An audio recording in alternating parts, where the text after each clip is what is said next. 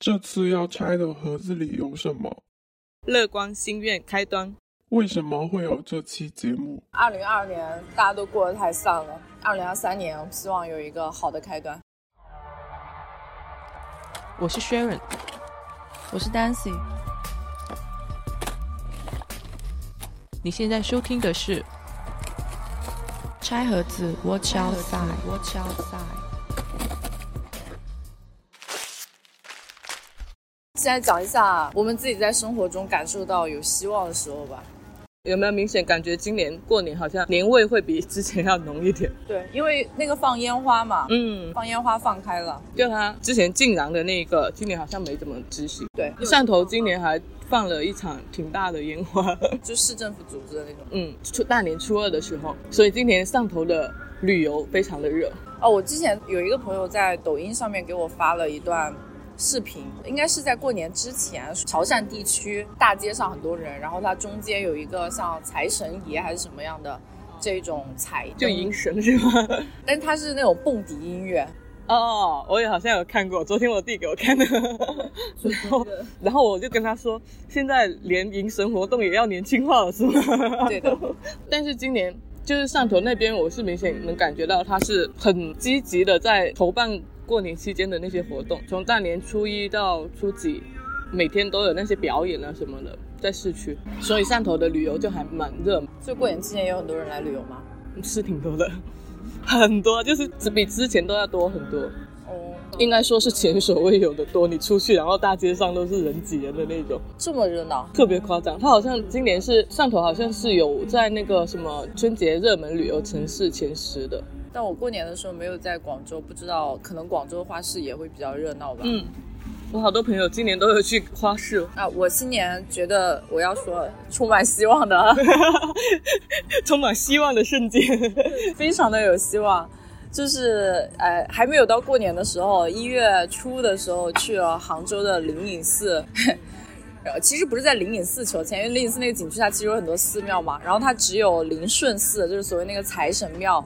有求签的这个环节，然后就摸到了一百签里面的第一签一号签，所以是上上签是吧？对，既是一号签，也是上上签。然后摸出来那一刻都啊，不敢相信充满希望，对，非常的感觉，整个二零二二年都光辉了起来。而且还有，就是因为那个，我还刷到了麦玲玲说二零二三年的那个运势嘛，嗯，然后她有说到我的这属相是今年否极泰来。我当时我前几天也看了一下，感觉啊，怎么好像每个每个属属相都运势都很不错，除了犯太岁的。然后我就说。这是不是收钱写的？这是为了配合配合大的政策是吗？给大家提振信心，包括那些什么星座，就特别是星座，我看了下来，十二星座基本上 没说你不好的，好好笑。但是我觉得这些都是一些比较，就是这些星座啊，然后哎麦玲玲啦，各种求签都是一些比较虚的东西啊，但实际上。还是我在二零二三年开头的时候，确实觉得生活充满希望，更多的还是要配合到现实生活中的一些事情嘛。主要是大的环境的变化，对，还有一些个人的啊生活上的一些变化，就有一些可能拖了很久的事情，有了一个好的结果之类的。嗯，然后对了，就感觉整体政策的变化，然后。大家的心态上面也有一个很大的变化。我我分享一个我自己感受到的比较有希望的瞬间，就是前阵子在老家打车，就遇到一个滴滴司机。我们那时候是有两个两个行李箱，一大一小嘛。然后发现他的后备箱意外的非常大，都能放进去。那个滴滴师傅他就他就聊起，他不仅是在跑滴滴，也在做其他的生意。哦，就就他后面可能是放他的那些货什么，他就讲自己的经历，说他去年有个。朋友就是因为生意进货的需要，就跟他借了几十万，然后也约定了还款时间。但是到了还款时间，他就一直去催，但是一催再催都没有还，相当于他借了一笔钱出去，然后就打水漂了，没得还。然后他就自己就。心态挺崩溃的，他觉得他自己一向诚信待人，然后朋友之间从来都是有借有还的，然后没想到会这样子，而且因为那那笔钱是他为数不多的资金，让他陷入了一个非常捉襟见肘的一个地步，然后他是一度想要轻生的，他自己当时也觉得自己是撑不下去的，最后他还是咬咬牙撑下来了。他说他开始去跑滴滴，然后也去开始跑其他生意，就因为他口碑也不错，所以就开始做起来了。然后他就觉得今年过年一定会是一个很好的开始。他跟我们讲的时候还算比较平静的，嗯，然后下车的时候帮我们搬行李，就露出了一个特别大的笑容，就让你感觉 今年应该是个好年。就是他其实自己也没有说有遇到什么特别转折的事情，比如说朋友突然还他钱了，但是他就是靠自己的努力和信念撑过来了。对，然后他他自己也说，其实是下半年慢慢放开了之后，然后就是脚踏实地的做了生意之后，也蛮感觉慢慢在好转，然后就坚持下来了。整体政策的变化还是对很多人来说是对一个非常关键的转折点。然后包括他自己也是在那个时候，可能是真的行动起来了，去做一些事情，带来的比较好的一个转折点。我有的时候看到一些新闻，也能够觉得让我对生活充满希望。这种新闻可能分两种，一种就是，呃，向大家展现这个世界上不好一面正在消失的那种新闻。这种新闻就是大家会看的很多，因为新闻一般是看的比较抑郁的多。对，但是还是有好的啦，就是在为数不多的这一些里面挑出来，比如说有一些特殊案件的进展啊，然后还有呃向世界不好一面抗争那种，比如说之前卡塔尔世界杯的时候，就有一些类似的新闻，就在赛场上大家去支持卡塔尔当地的女性的这一种新闻，然后觉得生活还是有希望的。还有一种是向大家展示这个世界本来就存在的美好一面的，然后这种新闻一般都比较小，但是很温暖，就大部分时间都是和动物啊、和小孩子相关那种。然后我就特别喜欢看这种新闻。我在去年年末的时候还看到一个，就是很可爱，但是也很小，就是说洛杉矶当地有一个小女孩，她向当地的一个动物管理局申请要一个独角兽的饲养许可证。然后动物管理局就真的给他开了一张，而且开得非常的认真，就是说你一定要严格遵守独角兽的饲养规定啊，比如说撒在它身上的散粉一定要是无毒无害、可降解的啦，一定要保证它每天充分接触到阳光、彩虹啦，就这种满足小孩子的这种童心和想象力，其实他完全有理由去不做这件事情。然后看到这种类似的新闻，也让我觉得生活中充满了希望。我觉得这种是，就说大一点，就是让你感觉整个社会的文明是在往上一步的，有那种期待。对，其实这两种都是在向我们展示社会在往好的一面走。嗯，所以说到希望的来源，就刚刚说的这一个就是很大的一个希望来源。整体大的环境，一个层面可能就是整个社会的经济周期它处在怎样一个阶段。然后也会极大的影响人们对未来的预期，尤其是消费啊、金融这这些方面。然后其次是整个社会的发展，就像你刚刚说的，是否是往一个更加文明、更加开放的一个社会形态去走？之前常说的 Y2K，就是两千年，就是这样一个整体蓬勃发展的一个大环境，乐观的时代。嗯，然后我们围绕 Y2K 的音乐啊、影视啊，还有时尚啊各个方面，都表现出了这样一种积极的心理暗示。对的，就对未来充满希望的一种环境，相对来说也会产出一种充满乐观精神的各种文化作品。嗯，对，这也是为什么 Y2K 的文化这两年就是这么这么盛行，就大家可能都希望从里面去汲取一种比较乐观的心态。对，其次就是自己，嗯，就自身的一个驱动吧。我觉得这个可能是你个人非常热爱的，或追逐的，或相信的东西，包括你想去达成某个生活的途径。嗯，就是这种可能也会给人带来一种希望。就在这里想讲一个概念，就是希望朋克的那个概念。嗯，这个词其实在二零一九的时候，它是入选了科斯林词典的一个年度词。它形容的是一种在逆境中去追求积极正面的目标的文学或艺术的运动。其实它强调的就是一种清醒的对抗。就是所谓的认清了生活的真相，然后还能去热爱。其实这个词的提出的时间节点是挺有意思的，是刚好在那几年大家都开始进入一个就很丧，然后很倦怠，然后所有的人都想躺平，以一种消极的不合作的心态去对抗。最后你会发现，有些人躺平了之后状态是更好的，有些人躺平了之后状态是更加糟糕的。我觉得躺平跟躺平之间也存在不同，就是我们可能拒绝了更大、更压迫的那个系统，嗯但是回归到我们自身身上，我们能否去构建起属于自己独特的一个结界，就是躺平所不能解决的问题。只要你还活着，这个问题是你必须去面对的。对，就好像有很多人去呃了解，了解到更多的一些所谓的宇宙真理啊，比如说现在很流行的一些《三体》这种，大家可能会觉得说啊，人类作为这一个宇宙当中这么渺小的一员，其实是不值一提的。它确实是一个真相，但是你了解到这一个真相之后，重点的是你怎么样去看待它。如果说你陷入了一种虚无虚无，对，那就很容易虚易无。很容易让自己崩溃。嗯，就很容易让自己的生活失去一个立立足点。对，就因为希望这个词它本身是比较虚的嘛，然后你需要去给它找到一些非常具体的承载的东西。就除了刚刚说的那些，很多人就会把这一个呃希望寄托在信仰的身上嘛。然后我之前好像在播客里面有说过，就某种程度上我还挺羡慕有信仰的人。就这种信仰，它可能是宗教，但也可能是一些现实世界的偶像。因为其实偶像这个词，它就来源于宗教嘛。嗯，造神。对，造神嘛。现在也会有人把一些明星或者是名人作为这种现代偶像，作为自己的信仰。比如追星，它其实也可以是一个比较健康的，能够给自己带来一些收益的，呃，有能量和有希望的事情。但是我就是没有，就是任何一种信仰我都没有。所以在某种程度上，我还挺羡慕他们的。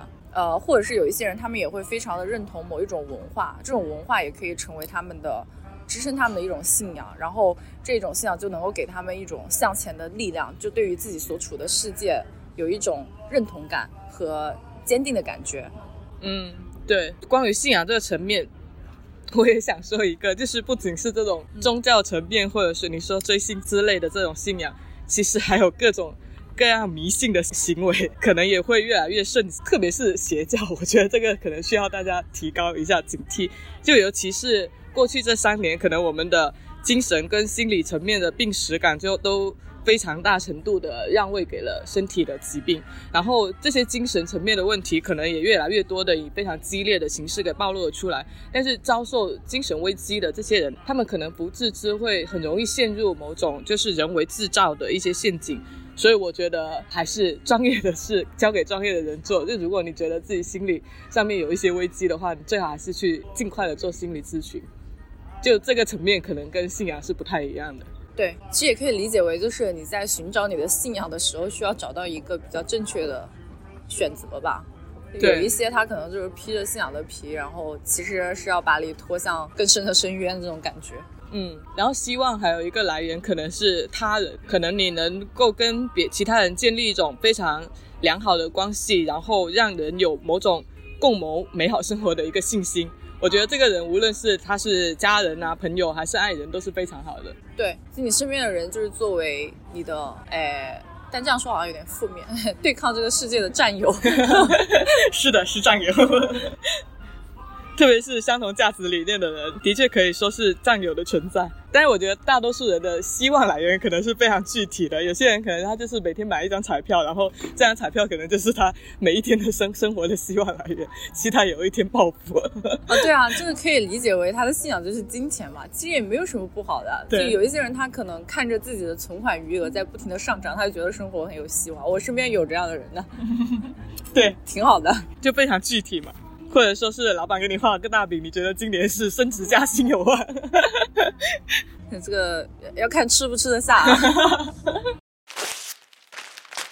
我感觉现在广告行业它其实存在了一些希望跟机会点，可能今年是一个比较低现实但高预期的阶段，就是特别是开年这个阶段，我觉得是是一个比较好去发力的阶段。然后特别是压抑了很久的旅游行业跟实体经济行业。但是长期来看的话，就是有很多低现实的一些不可抗力的因素在，包括高生育率啊，然后高生育率、高失业率、低生育率、老龄化加剧等等问题。我觉得它导向的是整个消费市场的萎缩，所以疫情它是改变了人们很多观念上的东西，包括消费观念啊、生活方式啊等等，其中可能会隐藏有一些机会点可以深挖一下。但是我觉得整体的。营销环境并没有非常的乐观，就是挑战还是持续存在的，所以我觉得恢复并不等于是回到之前的状态，有些东西它是被永远的改变了。看现在我们坐在这里，这个太古仓人来人往，还有日落，对江边看着日落跟江东，也挺有希望的。是的，看着是挺好的。嗯，我觉得自然也是能给人希望的东西。对，那接下来聊一下如何表达希望，有没有什么有意思的表达希望的习俗或仪式分享一下？其实大家一说到这种。最常见的就是我开头说这种求签啊、许愿、祈福、啊、求神、拜佛，求神拜佛，然后算卦、画符。这也是为什么中国的各个寺庙香火一直都这么旺盛的原因啊！就大家对于哎，其实国外也有啦，就是基督教教堂啊这些一直都是很很稳的，嗯就是大家不管是在好的时候还是不好的时候，说到这种这种迷信的点呢，嗯可能有中式的，也有西式的，可能其他西式的就是更偏一种星座啊，还有塔罗牌这种。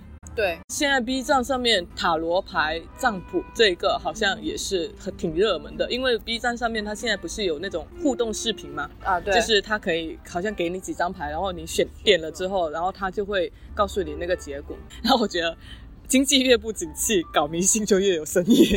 对啊，经济越不好，大家越要找希望嘛。有些人可能是找某种出口吧，就是跟自己不幸的遭遇和解一下，让自己不要太过于焦虑或者太过于绝望。让一些比如说什么水逆啊这种东西来去分担一点，今年确实是走了狗屎运，对的，会让你心态会比较好一点。我觉得这也不失为一个调节的办法。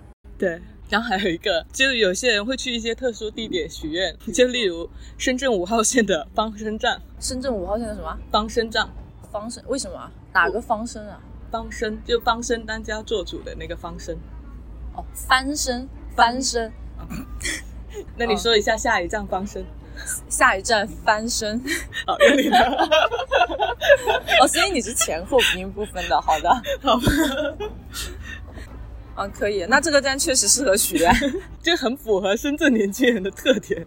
对，深圳年轻人的期待都是搞钱翻身，咸鱼翻身。对，然后深圳有很多道路的命名也挺符合这个特点的，有什么创业一路、创业二路之类的，反正就是充满了搞钱的气质。先去创业路一路许个愿，然后失败了再去翻身地铁站翻个身，然后再走一遍创业二路。哦，那可以无限的循环，给了你很多的机会。对，北京地铁 S 一线也有一个站叫上岸站，就吸引了大批量考研的学子 前去打卡，而且据说那个站还挺偏远的，然后很多人都是特地坐了一个多小时。过去那边打卡，就为了上岸。还有一些表达希望的习俗和仪式是和吉祥物有关的吧？比如说招财猫这种形象。嗯，对，日本的一个祈愿的吉祥物。叫达摩不倒翁，应该有很多人有看过那个。啊、对对对，它的原型是那个什么达摩祖师，就是相传是达摩祖师他面壁坐禅九年，然后手脚都腐烂了，所以他那个不倒翁也是没有手没有脚的。然后它不仅是长中心，而且它超越了宗教意义，就受到了很多大众的欢迎，因为它那个许愿的形式也挺有趣的。市面上可以买到两种，就一种是有眼睛的，一种是没眼睛的。然后有眼睛的是可以当摆件，类似招财猫那种；然后没有眼睛的。它是许愿的时候就用的，就是它可以在达摩的左眼上面去画一颗黑色的眼珠子，然后等到你愿望实现了之后，再在他的右眼去画一颗眼珠子。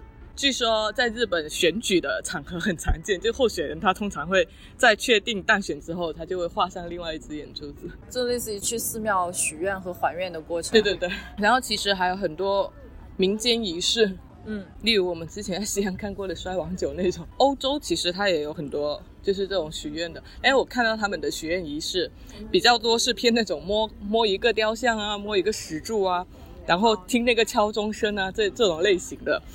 我记得有一部韩剧，那个什么，我亲爱的朋友们，它里边那个男主角好像就是为了在某个教堂六点钟钟敲的时候跟他女朋友求婚。然后拼命的跑到那里去，然后就因为跑太快车祸了，然后瘫痪了。韩剧好多这种设定，就特别是古早的那个韩剧有好多这种设定，就有点狗血。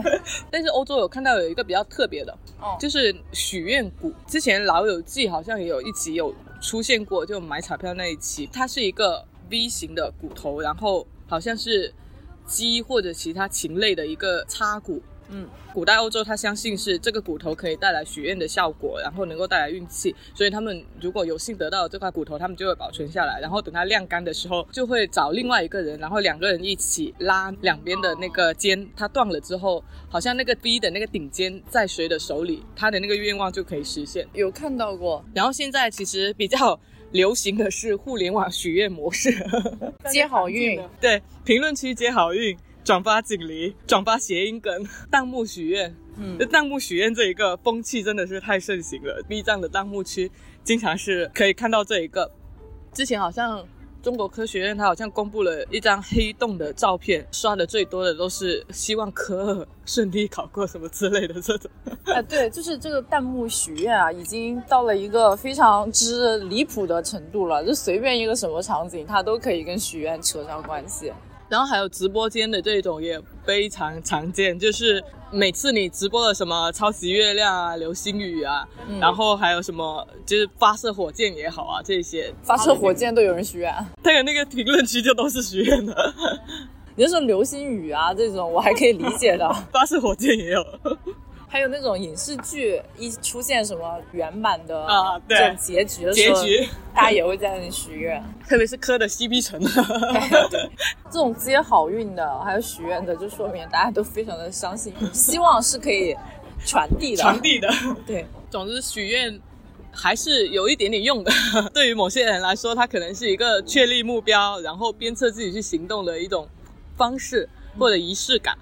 然后有些人来说，可能就是去转移一下自己的焦虑，然后让自己建立某种信念。当然，也有一些可能就是纯粹的跟风。人类的本质就是不读机。反正我觉得说，人类最大的希望，归根结底还是来源于自己，不管是环境还是别人啊，还是信仰。嗯更多的还是加深自己心里的这一种信念感，所以许愿它也是加深自己身上的心里面的这种信念感。嗯，就还在许愿，就意味着大家对于更好的生活还有期待，然后还在为之努力。但是我觉得文明许愿也很重要，就是你不要随意的看到任何好意头的东西就想把它变成许愿池。虽然心怀期待是一件好事，但是这份期待可也需要在文明的范围内去表达，就。尽量不要对环境或者其他生物造成困扰，因为之前有看到有一些不投硬币的那种是吧？就可能在动物园啊，对那些长寿的动物去投硬币啊，什么这种行为，我就觉得有点缺德。嗯。然后是在各种艺术作品当中，有没有让你觉得比较印象深刻的希望表达？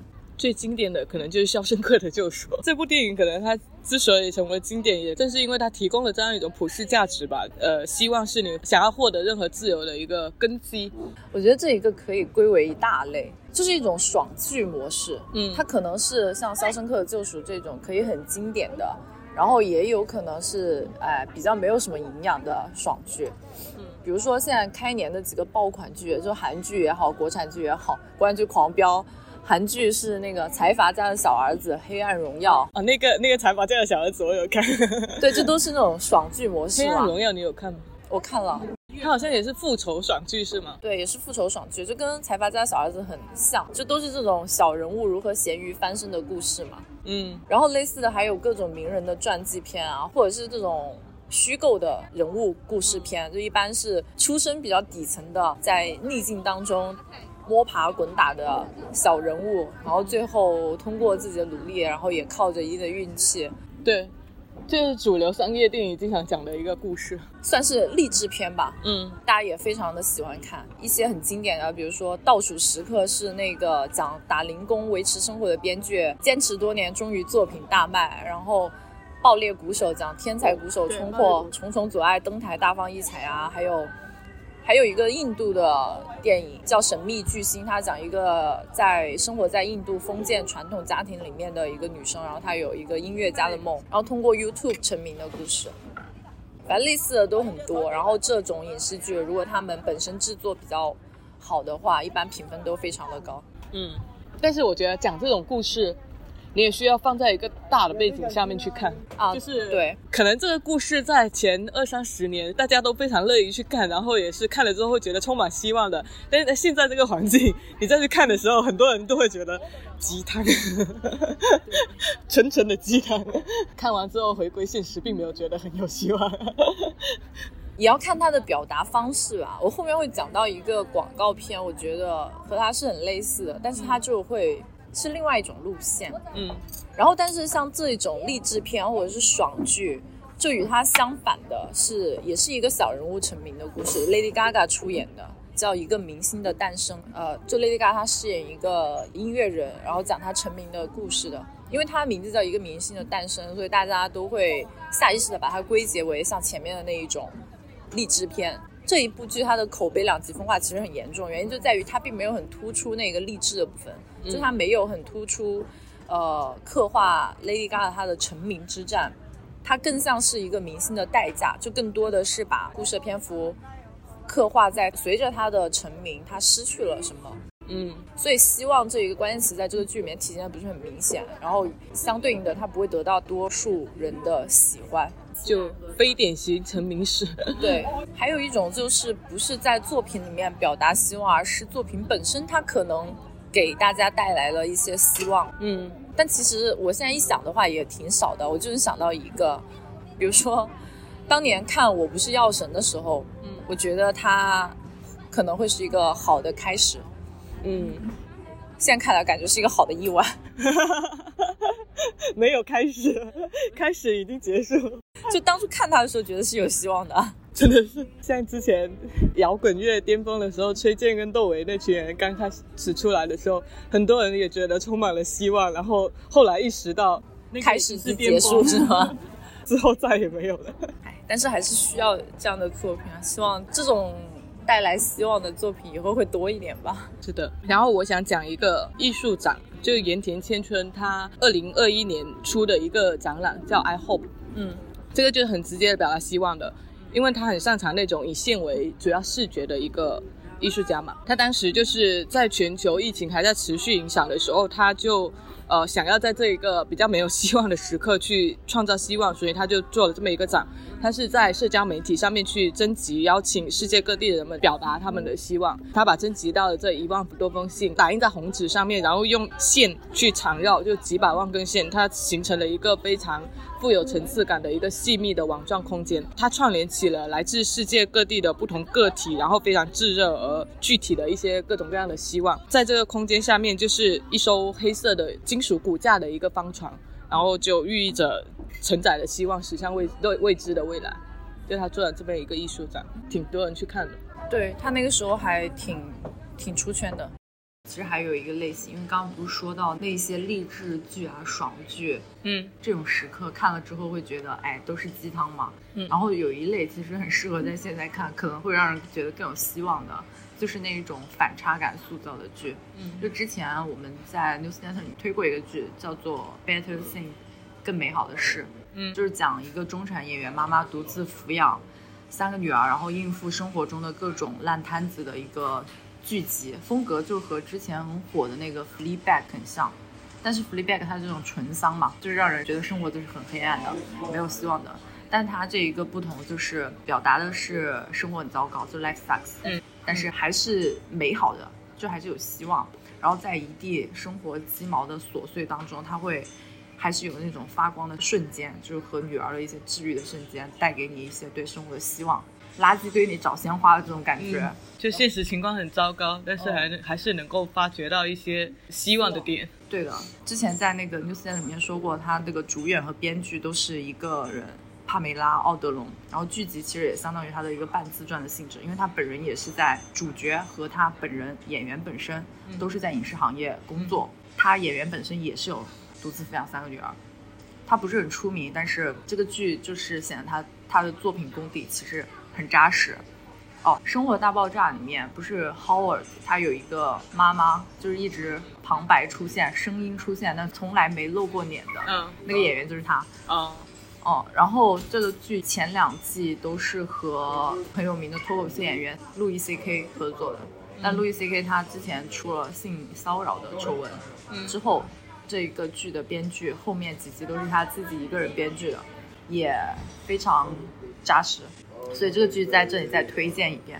然后刚我们聊到那个游戏嘛，极乐迪斯科，极乐迪斯科极乐迪斯科，它就是给人一样的感觉，就是这种废墟中寻找希望。对，废墟中开花的这种感觉。这个游戏是以人类最动荡的二世前五十年为背景的，嗯，然后就刻画了各种意识形态的碰撞，描述了那一个年代就各种痛苦的挣扎呀，描述的这个世界就是一个非常破碎的一个废墟的世界嘛。这游戏的开发工作室呢，他们的原话就是这样的：极乐迪斯科就像是前苏联寄出的最后一封信，通过科幻元素的游戏视角描绘了这样一幅画面，它。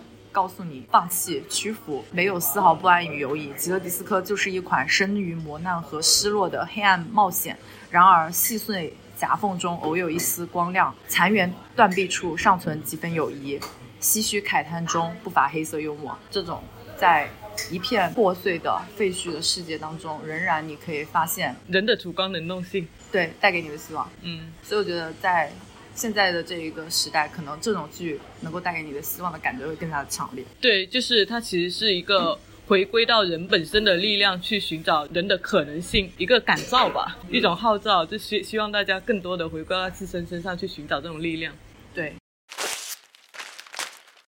然后有没有什么关于希望主题的一些相关的营销？我又要 Q John Lewis 每年的圣诞广告了。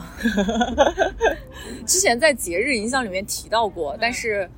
呃，说起希望相关的广告，我脑海中第一浮现的还是他们家的广告。然后这次我觉得可以展开讲讲，因为上次其实没有怎么详细的讲过嘛。首先说一下 John Lewis 他这一个圣诞广告，它其实不管是业内还是业外都非常的出圈，就每一年都会有很多人去期待他们的圣诞广告。它的广告是从二零零七年开始做的，嗯，因为它非常精良的制作。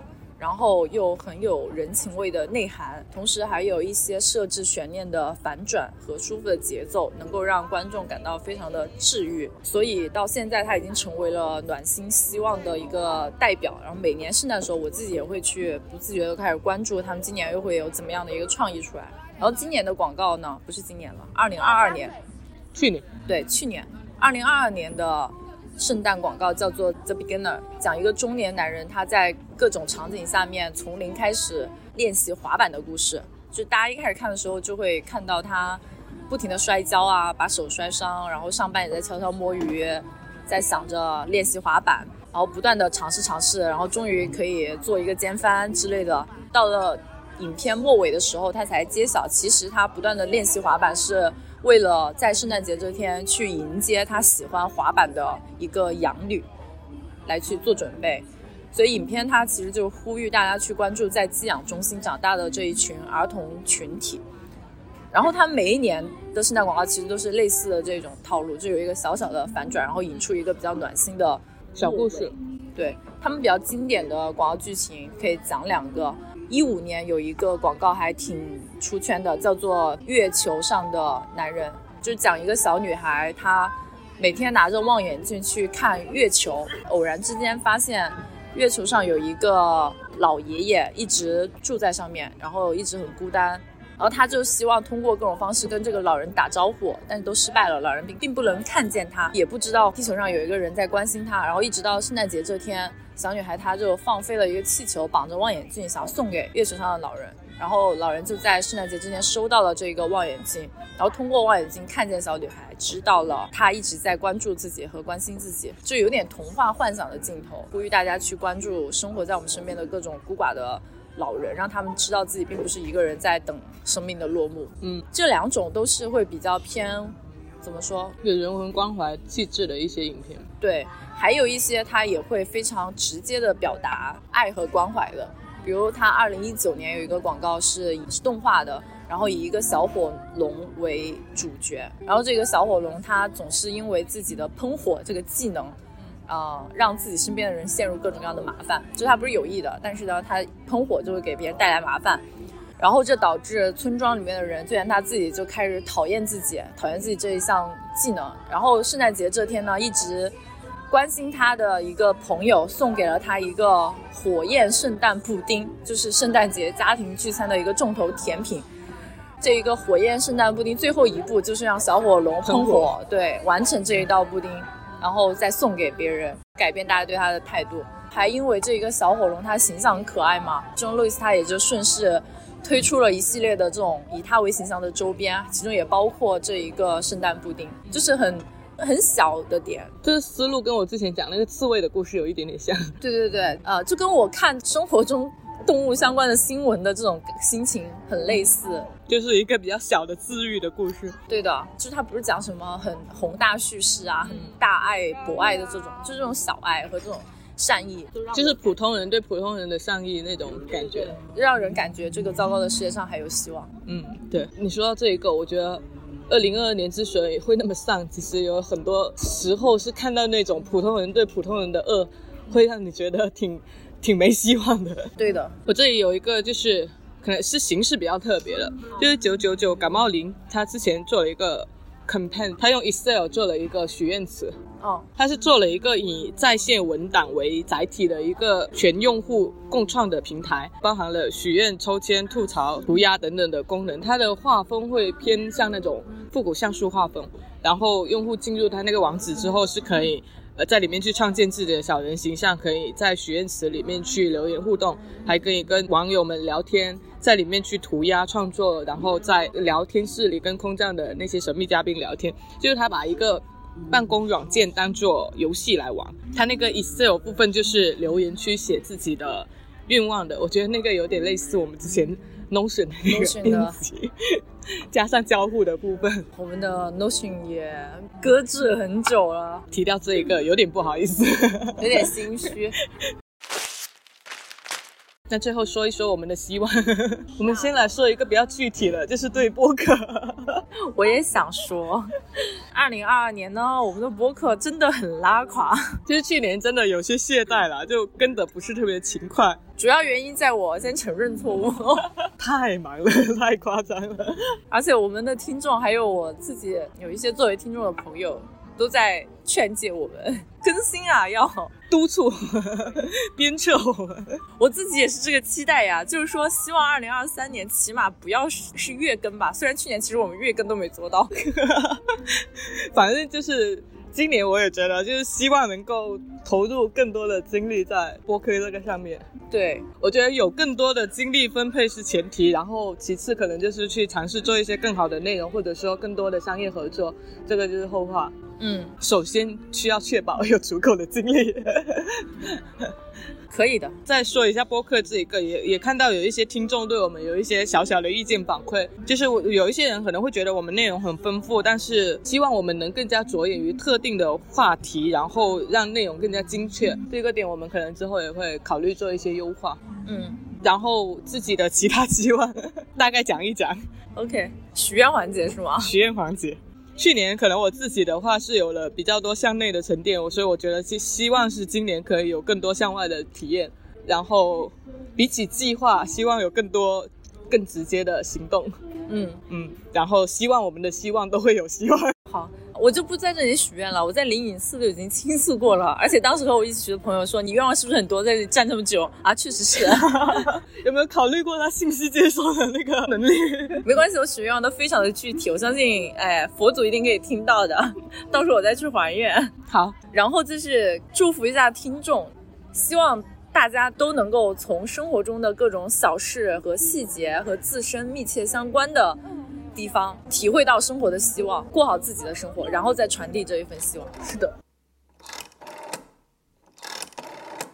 Hello，你正在收听的是由 Dancy 和 Sharon 主理的播客节目《拆盒子 Watch Outside》。如果你喜欢我们的节目，可以去苹果播客给我们好评，让更多的人听见我们的声音。也欢迎到我们的便当盒进行打赏支持。更多互动方式以及我们节目中提到的所有信息的详细补充，都可以在节目的 show note 中找到。我们的固定网址是 watch 横杠 out 横杠 side dot com，欢迎到这个地址来找我们玩。我们推荐你在苹果播客、小宇宙、Google Podcast 等泛用型客户端收听，也可以在网易云音乐、QQ 音乐、喜马拉雅等平台找到我们的节目，搜索“餐盒子”即可。感谢您的收听。